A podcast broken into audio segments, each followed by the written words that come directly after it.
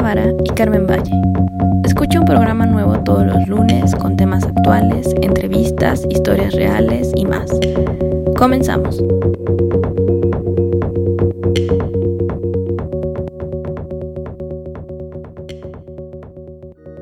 Carmen, buenos días, ¿cómo estás?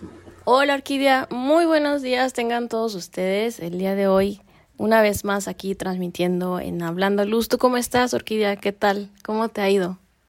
Muy bien. Adorando estos días de calorcito. Un poco de lluvia, pero el calor es fantástico.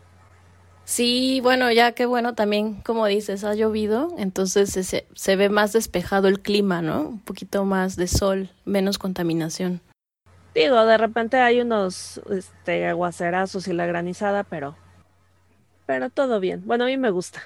Pues hoy tenemos un invitado muy especial, ¿no? Sí, te iba a decir que por eso también estoy muy emocionada, porque el día de hoy tenemos a alguien del otro lado del charco y en un país de un poquito complicado, pero que además de todo es mexicano. Ok, ok. ¿Y de quién vamos a hablar el día de hoy? Es un arquitecto que tiene su maestría en iluminación arquitectónica, es de Monterrey, creció en Guadalajara y ahí inició su carrera. Y ahorita es el líder de equipo en Berkey's Consulting Engineers en Islandia y se llama Darío mm. Núñez. Hola Darío, ¿cómo estás? Hola Orquídea y Carmen, mucho gusto. Eh, gracias por la invitación. Estoy yo acá, como dijiste, del otro lado del charco, o bueno, diría yo a la mitad del charco, pues Islandia está ahora sí que en medio del Atlántico. Y pues bueno, afortunadamente con un día soleado, pero las temperaturas mucho más bajas que, que lo que tienen ustedes allá pero dentro de todo muy, muy bonito el escenario. Súper, Darío. Pues muy bien, bienvenido al programa, qué gusto que nos estés acompañando y sobre todo que estés en otra parte del mundo. Pero la pregunta sería, Darío, ¿por qué está en Islandia? ¿Qué está haciendo allá? Sí, sí, sí, entiendo muy bien esa pregunta y créeme, no es, la primera vez que, que, me la hacen. Y la razón, pues, es, es personal, así la decimos claro. Es, eh, conocí una chica islandesa allá en México. Pues eh, después de un tiempo de haber estado juntos allá, eh, probamos eh, vivir también aquí y al final decidimos solo establecernos aquí. Entonces, pues la razón es ella y ahora pues también mis tres hijos, ¿no? Entonces, sí, hay, hay, también razones profesionales, pero la razón de más peso es, es personal. Ay, qué bonito. Oye, pero cuéntanos, ¿qué onda con la luz? La luz. Bueno, llego yo al mundo de la luz de una, digamos, un poco de, accidente o no tan accidente, una forma de casualidad. Cuando terminé mis estudios de arquitectura allá en Guadalajara, pues ya es cuando tus papás también te empiezan a ver con ojos de, bueno, hijo, pues cuando, cuando ya no te pones a trabajar y sales. Entonces ya empiezas a buscar trabajo. Eh, yo estuve haciendo unas prácticas en un despacho de arquitectura en el que también pues, estaba explorando la, posibilidad de continuar. Luego había una oportunidad ahí en una constructora, la cual pues pintaba que habría más dinero de por medio. Pero hablando también con uno de mis profesores en, en, la universidad, pues me menciona de que ahí está vacante en un despacho de iluminación. Y me despertó mucha curiosidad y dije, bueno, pues vamos a también a ver de qué se trata eso. Fue la entrevista, eh, se me ofreció también la, la, vacante ahí y al momento pues de, decidir dije, bueno, pues ahorita que no estoy tan estresado en, en, otras cosas, que todavía es tiempo de aprender, pues esto es como si fuera una, una maestría, ¿no? Y, o así una especialidad, aprendo de esto de iluminación y, y continúo como arquitecto. Y como muchos de ustedes saben, pues nunca, nunca pasó, nunca regresé a la arquitectura. Me mantuve en la iluminación. Después de, de 15 años sigo en esto. Y así es como se da mi camino a la luz. Y bueno, como ya lo comenté, estaba trabajando con eh, Javier Ten ah. en el despacho Arte en Luz. Y mm. bueno, pues eh, lo he dicho muchas veces, Javier es mi mentor, ahí aprendí mis bases de, esta profesión. Sí. Le, le agradezco y es alguien que estimo muchísimo. Sí, súper linda persona. Sí, digamos que ahí es donde se me, me, empiezo a, infectar, ¿no? Con, esta pasión a la iluminación. Pero, para ser sincero, ya estando aquí en Islandia es donde, donde ya compro totalmente la idea de, mantenerme en esto. Todavía aquí en Islandia estuve viendo, bueno, continúo o, o uso la oportunidad de este cambio dramático para explorar otros caminos profesionales, pero pues de nuevo, por razones de oportunidades y eso, eh, sigo trabajando en iluminación y, y, y bueno, ahí crece, crece otra vez mi pasión por la iluminación. Sí, dice que te arrepientes. Qué padre que al final encontraste esa pues vocación profesional y sobre todo que no te ha dejado de, de, de, llamar la atención, de atraer, ¿no? Entonces, te vas a Islandia. ¿Cuánto tiempo hiciste aquí en México trabajando con, con Javier Ten?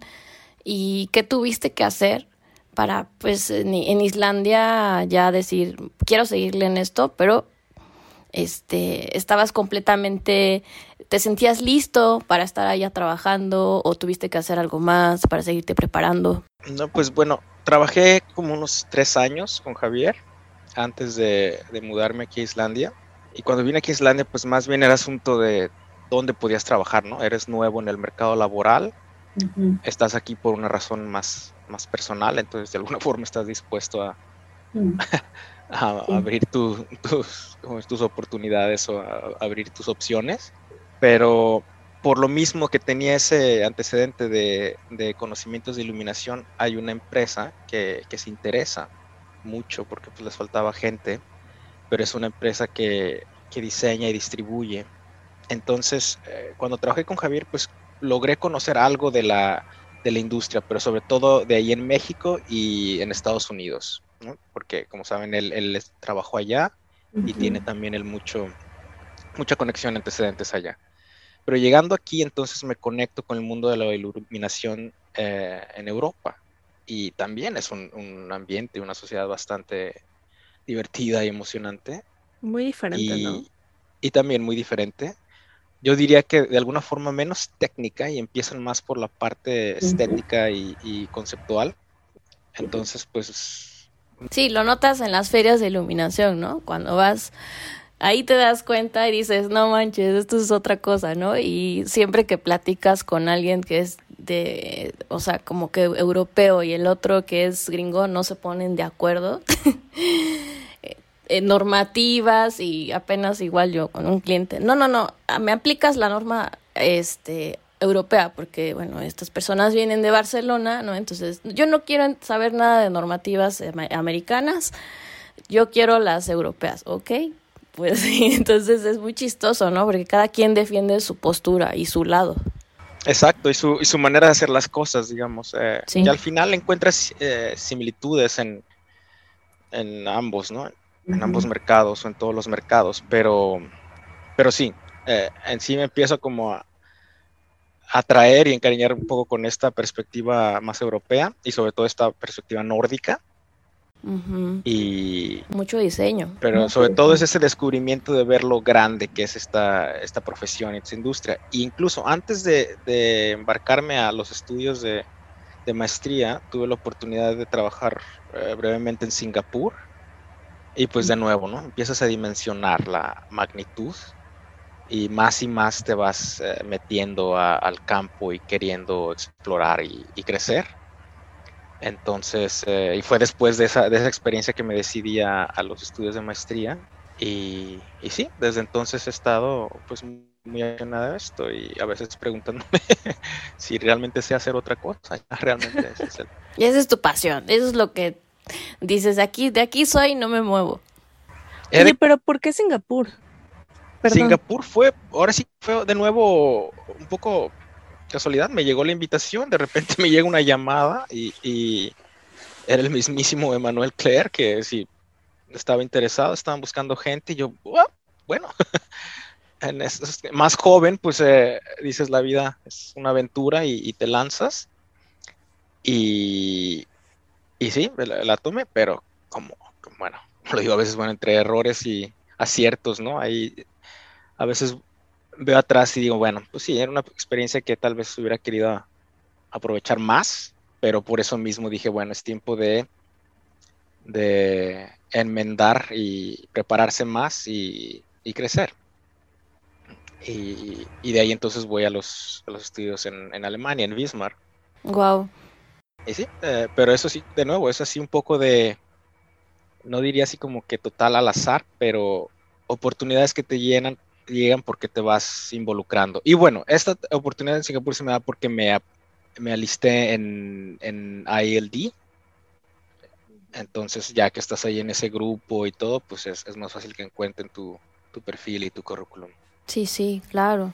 Oye, ahora, estudiaste en Alemania la especialidad de iluminación y eso te dio a ti más soporte para seguir haciendo todo lo que estás haciendo ahorita. Sí, totalmente. Pues eh, no es nada más el hecho de que ya tienes un papel, ¿no? Que dice maestría en, iluminación. ¿Cuántos conocemos que son eh, diseñadores de iluminación que son buenísimos y que de los cuales hemos aprendido y que no tienen esos papeles? Pero yo creo que es el, conocimiento más profundo, más intenso que haces, eh, si lo haces mediante la práctica, pues te toma varios años entender unas cosas. En cambio, en, los estudios, pues ahí estás clavado 100% en la parte teórica y conceptual, que aplicas inmediatamente y entonces funciona. Y la otra cosa también es lo, el, networking. Cuando vas a una universidad, pues ahí empiezas a conocer gente, contactarte y, y se van abriendo las oportunidades. Sí, claro. Pero bueno, lo que tú dices de que básicamente tu aprendizaje se, es un año que no estás trabajando, pero es como un boost al aprendizaje. Exacto, exactamente. Y, bueno, a mí me tocó, exacto, que es un año teórico y luego tienes un año práctico, ¿no? En, ahí en Alemania son dos años los, los estudios. Alcanzas a cubrir bastante y sobre todo eso, que yo hice mis prácticas en Berlín, y estás ahí eh, aprendiendo de cómo hace un despacho realmente las cosas y, y, quieras que no, siempre que trabajas en diferentes lugares aprendes algo, siempre hay algo nuevo, algo que hacen diferente, otras perspectivas. Claro. Oye, y de la iluminación, ¿qué es lo que más te gusta hacer? O sea, ah, sabemos que hay un montón de posibilidades entre que la iluminación exterior, diseño, eh, decoración, interiores, ¿Cuál es la que más a ti te ha pues llenado esa parte del diseño? Últimamente he ido mucho por el rampo de la y, me, ha apasionado mucho por, el impacto que tiene a nivel social. Cuando tú haces iluminación de, interiores, digamos, un, pues un restaurante o algo, pues estás en, en cierto, cierto rango de, ¿cómo se puede? De alcance, la gente que va ahí, que lo visita, pero cuando estás en iluminación exterior, pues estás haciéndolo prácticamente para todos, incluso para los que no están usando ese espacio, para quienes lo contemplan de la distancia. Entonces, hay muchas cosas que me, me apasionan, pero también reconozco que hay muchas cosas que me frustran de cómo se hace la iluminación exterior. ¿Qué te frustra?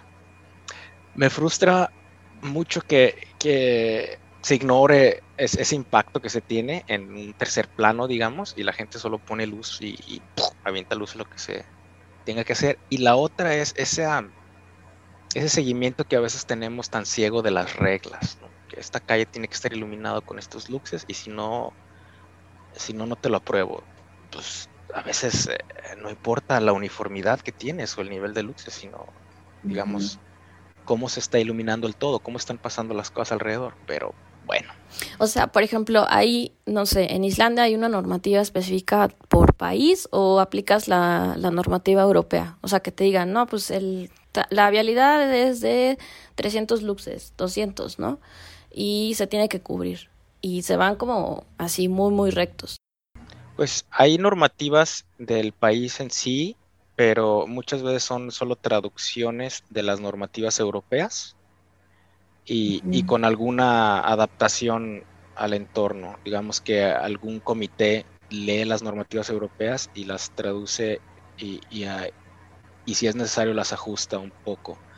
Pero ellos a su vez pues no pueden hacer ajustes que no estén avalados científicamente. Las normativas europeas pues están avaladas por la CIE, digamos, y detrás de ellas hay investigación científica. Entonces, claro, uno no se brinca solo, solo las leyes porque sí, o, digamos las, las, recomendaciones o normativas, pero en algunos casos sí, sí vale la pena cuestionarlas un poco. Es un tema, es un tema complicado, pues. Y lo mismo aplica a veces también a, interiores, pero siento que las normativas que se han hecho para interiores están un poquito más más desarrolladas o más cercanas a, lo que realmente funciona, ¿no? Aún así, eso de 500 luxes eh, en un espacio y totalmente uniforme y homogéneo, pues tampoco es 100% correcto, ¿no? Sí, ahorita está eso, ¿no? Que en todas las oficinas, si no cubres eso, es como estás abajo. De... Por esa necesidad que la gente tiene, pues claro, los que no, no entienden de iluminación y que realmente ni siquiera les importa o no les apasiona, pues solo quieren fórmulas rápidas, ¿no? Y, y, quieren que tú solo llegues y digas, ok, ¿cuántas lámparas necesito? ¿Cuatro, o cinco o seis? Pero rápido, dime. Y, pueden esperar a que revises las cosas con un poquito más tiempo y le eches más cabeza. Pero bueno, así es, no, no somos los únicos que sufren de eso. Yo creo que el diseño en general. ¿Cuál ha sido una de tus experiencias más memorables cuando estás trabajando con la luz? ¿Algún proyecto que tú digas, es que este me marcó o este fue súper complicado? sí, este, wow. Así que me agarras en curva. Yo creo que serían varios. Eh, de entrada me entran estos workshops, eh, porque creo que el, tanto el que tuve la oportunidad en, Tartu, en Estonia, y el de Alingsås en, Suecia, pues más que nada por lo intenso que es el proceso de concepto a, desarrollo y, implementación de, iluminación. ¿Fuiste pues cabeza? Bueno, líder. Sí, tanto en Alensos como en Tartu. Ay, qué padre. es que yo en Alensos nada más fui, este... participaste ahí. Sí, sí, fue uno de los minions que está ahí poniendo cosas. sí, bueno, a mí me tocó ser el que les dice dónde ponerlas un poco, pero, o más que nada recomendarles, pero es precisamente eso, el, objetivo de eso es ahí enseñar el proceso del concepto. Realmente no me importa tanto el resultado final. Eh, muchas veces eh, un, un, problema que tenemos los diseñadores es que pues buscamos la imagen de revista, ¿no? Pero esos, para mí lo valioso de esos eventos es la oportunidad de aprender y a veces se aprende también con, errores. Y, y, sobre todo ver el efecto que tiene la luz, pero también aprender un, proceso más efectivo de, concepto a implementar luz, ¿no? Muchas veces se empieza, o lo que yo he notado de algunos estudiantes es que empiezan luego, luego con el resultado. Hay un concepto, ¿sabes? Por ejemplo, a mí me tocó el tema de la energía, ese era el, tema principal de, ese año. Pero hay gente que pues de entrada quiere ya empezar a jugar y poner aritos de luz y todo eso, y no hay nada, no hay un no hay una justificación más que el, digamos, un poco el capricho de querer ver algún efecto o idea puesta ahí, ¿no? Entonces, eh, hay que forzar un poco, empezar a entender, interpretar ese concepto cómo se traduce eso en efectos de luz, instalan, cómo se resuelven técnicamente y, y en sí, pues en, los dos casos siempre fue muy gratificante ver cómo los estudiantes entraron de una forma y, salieron ya con otra perspectiva. pero entonces me, viene a la mente e, esos. En cuanto a proyectos en sí, pues eh, recientemente terminamos uno que es de mis favoritos por el porque el resultado fue pues muy bien, esta plaza en, Islandia, pero pues podría mencionar otros también que no son necesariamente espectaculares, pero, pero que también han sido muy gratificantes. Y de los que dices, bueno, ahí lo pude haber hecho mejor, pues también hay su lista. Tengo que revisar. Oye, Dario, em, ¿tú cómo te inspiras? O sea, es decir, ves, ves algo, te, te vas y te sumerges en la naturaleza, ves revistas. ¿De dónde tomas tú tu inspiración para hacer ya un, un bosquejo? Obviamente, me imagino que a través de toda tu experiencia ¿no? vas sumando todo eso y ya vas teniendo seguramente alguna pauta, no lo sé, ¿no? Pero tú, ¿cómo inicias esa inspiración? Ya, fíjate, es, es muy, qué bueno que preguntas esto, gracias, porque es algo que, que trato de, digamos, una bandera de batalla que tengo muy constante, el tema de la inspiración. Yo creo que depende del tipo de proyecto que estás haciendo. Si estás haciendo light art o, un festival o algo así, el, el, factor inspiración y todo eso creo que entra más fuerte. Pero si estás iluminando en coordinación con la arquitectura, creo que ahí más bien lo que, lo que yo busco es una estrategia más que una inspiración personal, ¿no? Yo trato más bien de salirme, que mi yo, Darío, se salga de la ecuación para buscar las soluciones que el proyecto realmente necesita y que son invariables a la persona que las está implementando. Y entonces ahí tú te pones a leer qué es lo que la arquitectura ya en sí está, está diciendo. Ahí ya está el lenguaje, ahí ya está el concepto. Y cuál es la forma en que esa historia debe de ser revelada. Eh, que uno en sí no está creando la historia, sino que el entorno ya lo está haciendo. Y lo mismo, digamos, para iluminación exterior o de paisaje, creo que el entorno es el que te está diciendo ya ahí, está planteando una historia y tú estás tratando de, ser solo coherente, respetuoso en, revelar eso, revelar ese, ¿cómo le podemos llamar? Ese entorno de una forma ya genuino. Pero claro, si, si, si el proyecto eh, pide, ya sea por el cliente, por el, evento, por lo que se está tratando, pide que, que mediante la luz tú modifiques lo que está ahí, ah, bueno, ahí ya entonces empiezas a, buscar otras herramientas de inspiración, pero por lo regular trato de que no sea basado en, en mí, sino en, o, en mis antecedentes, sino, sino en lo que está ya ahí. Podríamos llamarles, en arquitectura se usaba mucho esto del genius loci, ¿no? Mm. Y, mm. y tratar de ser congruente con eso. Súper. Oye, mencionaste algo de light art. ¿Haces light art también? Solo en un par de ocasiones, en un festival aquí en un inicio y tratar de hacer ahí una cosa más artística, la cual pondría en mi lista de proyectos con oportunidad de mejora, podemos llamar. Fue tanto por cosas técnicas que no nos llegaron los luminarios que habíamos pedido de Alemania y pues también porque a veces falta dedicarle más tiempo. Pero sí, he hecho en esa ocasión, también durante los estudios de Light Art, hacer una escultura con, luz. Y, y bueno, eh, también ahí se trataba que fuera tanto arquitectónico como también un poquito de light art.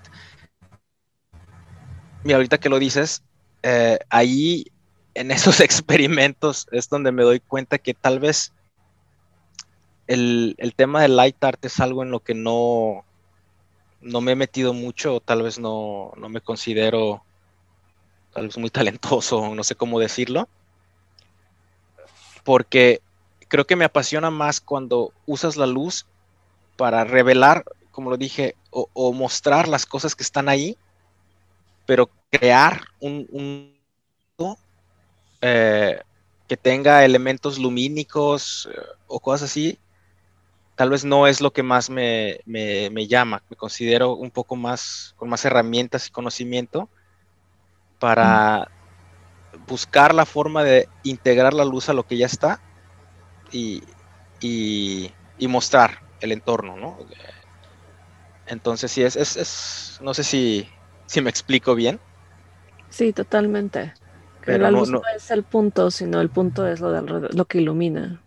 Exactamente, porque bueno, como lo luz, luz es intangible y, la vemos cuando se refleja en un objeto, ¿verdad? y, y, este juego, ¿verdad? De, porque no es nada más una, una onda electromagnética, son varias, y entonces entre que cómo se reflejan, cómo se absorben y todo, es que tú ves colores, formas, sombras y todo eso. Entonces ese, ese juego es lo que se me hace muy, muy interesante, pero construir en sí una escultura y que tiene ahí efectos de luces es algo que no he hecho mucho. Pero hay, hay gente que lo hace y hay artistas, como le llaman light artistas que, que, wow, hacen cosas impresionantes y a los cuales admiro mucho. Y, que a veces sí, sí puedes decir que usas como inspiración para tu trabajo, pero no una inspiración directa, sino de copia, sino del concepto de lo que está de fondo. Ok, Darío, entonces el tema del like art que nos, que nos platicas no es algo que has explorado, pero es algo porque no te ha... Eh, ¿cómo, ¿cómo, decirlo? No es algo que te atraiga mucho, o más bien apenas lo estás empezando a explorar, porque sí entiendo que hacer like art no es así como se me ocurrió esto y lo pongo, sino más bien el, el objetivo del proyecto es una integración más profunda, ¿no? De, de un diseño, ¿no? Que a lo mejor a veces tiene que resonar mucho con el artista, con el entorno, con, con otras variables, ¿no? Que debes involucrar. Sí, sí, sí, es, precisamente eso. Yo para nada es falta de interés. Eh, Lighter es algo que me apasiona mucho y, y, me gustaría probar, o sea, me gustaría tener tal vez la oportunidad en algún momento de experimentar más. Más bien es que no, no me considero con, con las herramientas y el conocimiento de antecedentes necesarios como para hacer algo que sea, uh, como se dice en inglés, worthy, ¿no? Uh, que, que tenga algún sentido y tal vez no, no siento algún mensaje que tenga que eh, expresar mediante la luz. Uh, he podido expresar ciertos pensamientos, ciertos, ciertas ideas mediante conferencias, pláticas, así como esta.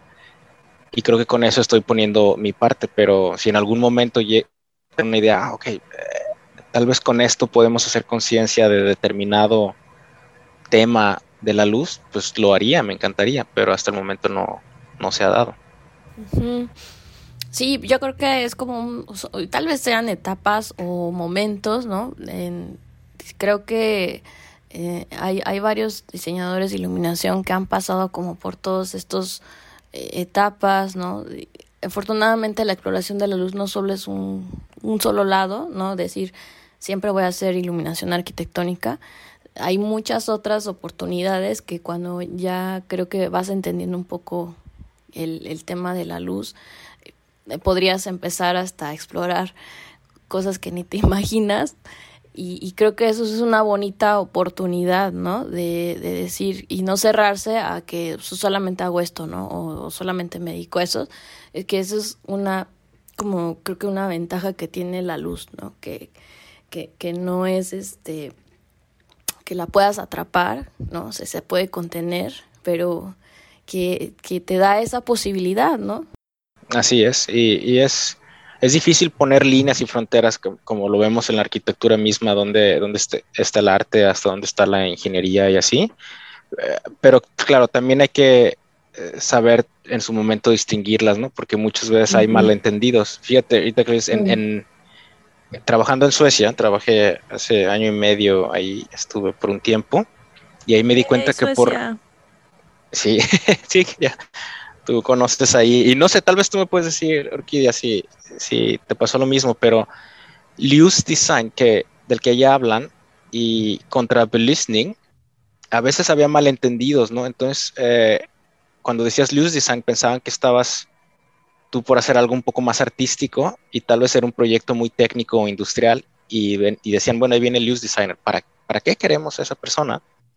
Y hay a veces eh, malentendidos en esos conceptos y lo mismo que hay entre light art y light design o lighting mm. design. Y estoy de acuerdo que no debe de haber una frontera, pero también debe de haber, digamos, un poco de, de, sí, de clarificación cuándo es una cosa y cuándo es otra. Y, claro, en los momentos en los que está muy a la mitad y todo eso es, es, difícil explicarlo, pero esos malentendidos a veces creo que no necesariamente ayudan a nuestra profesión. Oye, pero al ver que te gustan los países suecos, bueno, los países nórdicos, dime, ¿por qué es? ¿Por el clima tan agradable que tienen? Sí, bueno, Suecia, a Suecia fuimos porque tenemos de nuevo un interés personal, eh, tanto eh, mi mujer y yo eh, siempre nos ha gustado mucho ese país, ella tiene familiares y em, pasamos unos veranos muy bonitos ahí, tres veranos seguidos que fuimos ahí a la zona de Helsingborg. Oye, qué trampa es ir en, verano, ¿eh? Se tiene que ir en invierno. Es que es eso, eso es, sobre todo ahí en la parte de un poco del sur de Suecia, porque pues en el sur de Suecia en el invierno no tienes ni, ni la nieve, pero si tienes el frío y más bien lluvia y todo. Pero los veranos, y para nosotros aquí en Islandia, que, los veranos son realmente como otoños para ustedes, mm. eh, el verano en el sur de Suecia son fabulosos, es fabuloso. Entonces, fuimos por eso y, bueno, y por una oportunidad que se me presentó ahí, por de nuevo por unos contactos. Y, y, lo pasamos muy bien, la verdad. Eh, me gustan mucho los países nórdicos, yo creo, porque pues inevitablemente me he acoplado mucho a la cultura nórdica. Mi mujer es nórdica, mis hijos son mitad nórdicos. Y empiezas a comulgar con esta forma de ver la vida. Eh, los paisajes, claro, son, son hermosos en, esta zona del mundo. Mm, la cultura también, ya que la empiezas a entender más, te, das cuenta de qué es lo que hay detrás y hay cosas muy, muy admirables. Eh, el diseño, la arquitectura, eh, la, digamos. Sobre todo yo creo que también el respeto que tienen o, la, apreciación que tienen al diseño y un poquito al buen gusto, pues tú lo podrás saber, Orquídea. A veces siento que, en México ah, penalizamos un poco el diseño o, las ganas de hacer las cosas con más estética. ¿Me explico? Eh, se castiga un poco, ¿no? cree que, creo que siento que es un poco que crees que porque estás diseñando algo te va a salir más caro y, en fin, la parte, no se valora eso, ¿no? Es, difícil para un diseñador, ¿no? es difícil para un diseñador. Como experiencia te lo puedo decir. Sí, sí, sí, totalmente eso y, también en sí el concepto de, de, sí, de pensar que las cosas se vean un poco bien, no nada más en la iluminación, sino pues en cómo decoras tu casa, en cómo mm, arreglas tu oficina y cosas así, pues sabemos que los nórdicos son, digo, hasta vas a una cafetería y Dios mío, están súper bien decoradas y, todo. Y, pero yo sí he visto, porque sigo a muchos, no solo diseñadores, diferentes compañías y, empresas ahí en, México y, bueno, también han cambiado las cosas mucho, hay cosas muy, muy interesantes allá. En México yo siento que cuando las cosas se hacen esa es la diferencia. En México, cuando las cosas se hacen bien, se hacen bien, así, bien. ¿no? Nos cuesta trabajo hacer las cosas, pero una vez que, que, se compromete a hacer las cosas bien, es otro nivel. Aquí a veces les, les falla, a veces, eh, bueno, queda bien, pero un poquito así como que sí, bien, bien y, y ya. Entonces, ah, quedó. Pues, Exacto. también la cultura es muy diferente, o sea, si allá no planeas algo, si allá no está totalmente diseñado y planeado, pues no se hace porque te llega el invierno y ya muchas cosas no se hacen. Ah, sí, pero perdón, me, refería más bien que en México es, donde siento que cuando se planean las cosas. No, no, sí, pero o sea, que la cultura que tenemos, por eso ves allá como tanto aprecio al diseño, porque pues, todo lo tienen que hacer así, porque si no, no se hace. Y aquí en México, al contrario, tenemos el clima tan agradable y la vida es tan hermosa que te puedes dar esos lujos de decir, eh, tal vez esto no, o como dice Carmen, creer que algo diseñado es caro porque no es algo que veas todos los días, sino que, o que no va a ser tu, este, tu prima, ¿no? Sino que lo vas a hacer, tienes que contratar a un externo y entonces ya lo ves como algo más caro, simplemente por contratar a alguien. Sí, sí, sí. Y yo creo que das en el clavo cuando dices que, pues allá en México, como ya hay la, la belleza y la, buena vida y así, entonces por eso no valoramos otras cosas. Y, precisamente eso es algo que creo que pasa con la iluminación o, en el, los paisajes nocturnos, en la iluminación urbana, ¿no? Pues hay el sol durante el día, todo se ve muy bien, es abundante la luz y, y la noche no es tan larga comparada a estos países que pues dices, bueno, si no pasamos, si, si no sale bien, pues, ¿qué más? Va, ya viene el sol y, y, todo va a estar mejor. En ocho horas sale, total. Exactamente, total. Bueno, esto se ve, cierro los ojos y ya. Pero aquí, pues sabes que durante medio año vas a estar hundido en la oscuridad, ¿no? Entonces te lo piensas un poco más. Entonces sí, sí, tienes toda razón. Y en muchas otras cosas creo que también aplica esa regla, que, que México en sí tiene cosas tan, tan buenas que por eso dejamos de valorar otras. No, bueno, pues sí, así sucede. Oye, otra, otra cosa que me gustaría saber, cuando te moviste a, a, Islandia y entraste a trabajar ya de lleno en esta oficina, poco a poco fuiste escalando. ¿Cuál es la diferencia que tú podrías decir que hay en las oficinas de este lado del mundo a las de allá? Me, me refiero a temas de organización, este, qué es lo que haces. Hay así como aquí que de repente se da el assistant, el junior, el manager, el senior, ¿no? Este, ¿qué pasa? ¿Es igual o, o a lo mejor es una célula que dice somos tres y aquí trabajamos los tres? No sé. Bueno, depende de la compañía, pero ahí tocas un muy buen punto. Eh, los nórdicos se enorgullecen mucho de decir que sus estructuras son muy planas, ¿no? Y están muy en contra de todo aquello que, que intente decir que hay una jerarquía, lo cual al final después sabemos que es pura, pura speech, ¿no? O sea, al final hay jerarquías también, tiene que haberlas. Pero sí, efectivamente es más difícil eso de, de escalar por la falta de, de una pirámide, ¿no? Es, simplemente pues a dónde te vas a mover si, si el que está arriba, tu jefe, ya es el dueño y es el accionista y es todo eso, ¿no? Entonces, yo inicié trabajando por una compañía de, donde pues, es una empresa familiar que distribuyen marcas así eh, de lujo, no sé si las pueda mencionar. Sí, claro. Pero ya, pues como por ejemplo Floss, Foscarini, Tom Dixon y, todo eso. y, y, también diseñan. Y bueno, eh, los dueños son una familia y tú digamos que de alguna forma ya estás ahí como diseñador, más arriba pues va a ser difícil que llegues, ¿no? Porque ya se implicaría hacerte o accionista o algo, pero cuando estamos hablando de empresa familiar pues es más difícil. Esa fue la empresa que, que, empecé trabajando aquí en Islandia, en la cual ya no trabajo. Ahorita estoy en esta, que es una empresa de ingenierías, es más grande, son como 300 personas. Y aquí entré ya como senior designer porque ya ya, ya digamos, tenía experiencia. Y de alguna forma aquí como puedes ir subiendo es que, bueno, sí, como, entras como asistente o como principiante, vas creciendo y luego te haces project manager y, y, después ya te puedes hacer como líder de equipo. Y ya más arriba, pues bueno, ya depende de qué tanto te interese meterte al mundo de, de la administración, porque en sí este departamento o este, este equipo de iluminación le reporta, digamos, al área de construcción y de, ingenierías de cierta división, entonces ya te tienes que meter más al mundo de management y, capacitarte para eso y buscarle. Lo haces mediante méritos, ¿verdad? Eh, conocimiento, habilidades, pero a veces también pues no es como que hay mucha rotación o mucho movimiento o mucho crecimiento en sí. Entonces, eh, no es como en el mercado en aquel continente, yo diría, en América, donde hay mucho esta idea de la escalera o la pirámide, la cual tratas de escalar. Aquí hay mucha gente que tiene trabajando en su mismo puesto muchísimos años y, solo buscan la mejora económica mediante, mediante, ¿cómo se puede decir? Eh, aumentos en su sueldo eh, puedes aplicar para hacerte accionista de la empresa y así de alguna forma tener dividendos al final de año. Y depende de cada empresa, de cada segmento. Mucha gente la ves trabajando en lo mismo durante mucho tiempo y están muy contentos y tienen una calidad de vida muy, muy decente.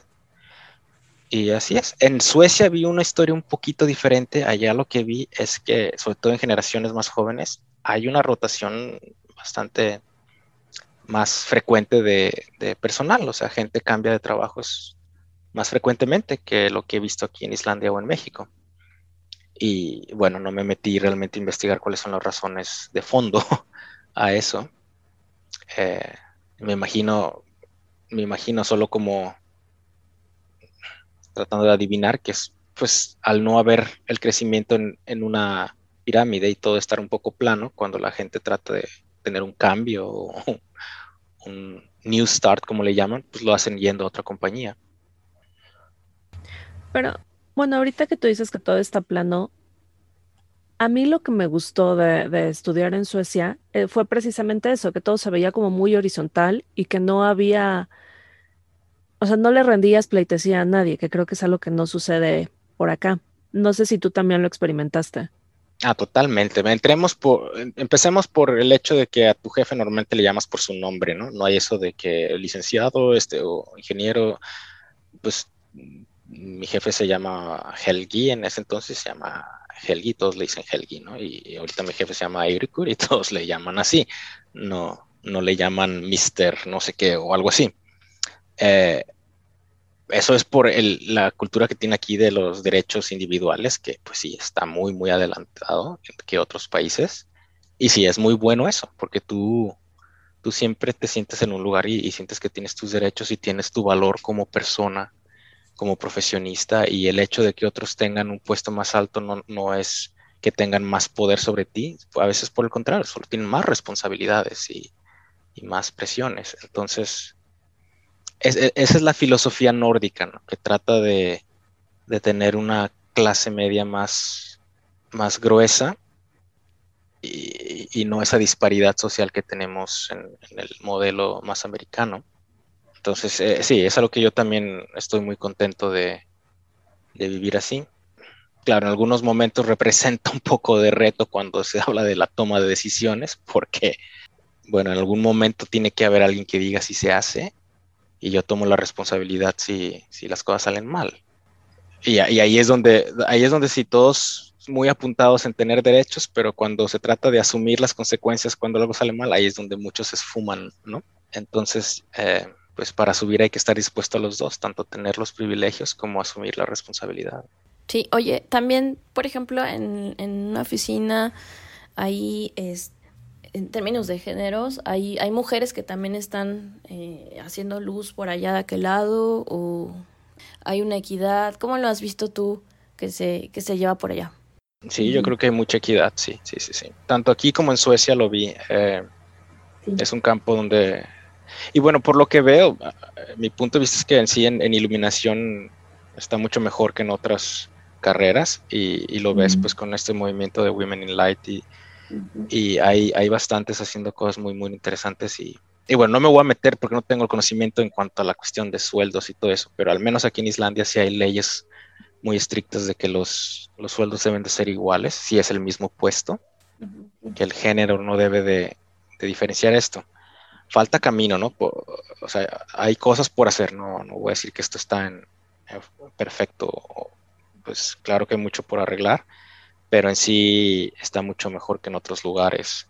Y, y, hay interés, es que también creo que va de ese lado, ¿no? Para, no solo se trata de abrir las oportunidades también para mujeres, también tiene que haber interés de las mujeres para ciertas profesiones. Y aquí ha habido mucho interés, o sea, muchas... Eh, son más las, las, mujeres las que se han ido a, a, a estudiar y a tomar esas maestrías. Eh, ¿En serio? muchos hombres se van más por el camino de lo aprendo con la práctica. Oye, qué interesante. pues sí, está padre saberlo, ¿no? Porque a veces uno piensa que tal vez aquí hayas igual, pero no. Entonces, este, me da mucho gusto escuchar eso. Y pues bueno, algo más con lo que quieras, este, platicarnos, Orquídea, algo más. Sí, ¿qué es lo que te gustaría decirles a quienes están iniciando su camino o a nuestros escuchas que igual no inician su camino, pero que, dicen, vamos a escuchar palabras de sabiduría de Darío. bueno, antes que nada, pues agradecer el, tiempo y quienes sí estén interesados en la iluminación, pues decirles que es una profesión muy, muy interesante, pero también ese tiene sus retos, eh, requiere mucho de sentir uno ese, ese sensación de propósito y dedicarle a sus ganas ante en las buenas y en las malas, como dicen. Y pues que estudien, que no hay un solo camino, ¿no? la vida nos pone diferentes oportunidades a cada quien y es sacarle el mayor provecho a las que se nos ponen. Mucho va también de qué tanta ambición tiene uno mismo. Muchas veces se discute cuáles estudios son mejores que los otros, pero también depende de cuánto uno mismo las, aprovecha y capitaliza esas oportunidades. Entonces, tener siempre eso en mente, que cada uno tiene una historia diferente y es capitalizar al máximo tu propia historia. Ay, qué bonito. Qué inspirador. Pues gracias Darío, gracias por esta charla que pudiste compartir y seguramente para muchos mucha inspiración. Tus redes, o bueno, si alguien se quiere comunicar contigo. Ah, sí.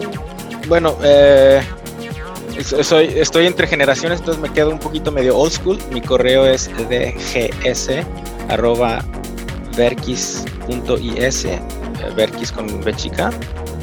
Y bueno, sí, tengo Instagram, eh, Darío Núñez Salazar, Darío, bueno, Núñez Salazar. Y, y ya, pues, este, LinkedIn también con mi nombre. Y ahí siempre me pueden echar un mensaje y contesto en cuanto pueda. Entendemos, súper ocupado. Eh, por el momento sí, tanto por familia como por trabajo. Carmen, recuérdanos nuestras redes, porfa. Sí, pues síganos escribiendo a nuestro correo de hablandoluz.gmail.com y también pueden más bien seguirnos en nuestras redes, en Facebook y en Instagram, así nos encuentran como Hablando Luz. Ya saben, ahí para esperar todas sus, sus propuestas, comentarios, dudas, invitaciones. Ahí lo estamos para escuchar. Pues gracias, Ario, un gusto. Igualmente. Gracias por compartir tu tiempo. Sí, qué gusto, tenerte aquí y escuchar tu historia.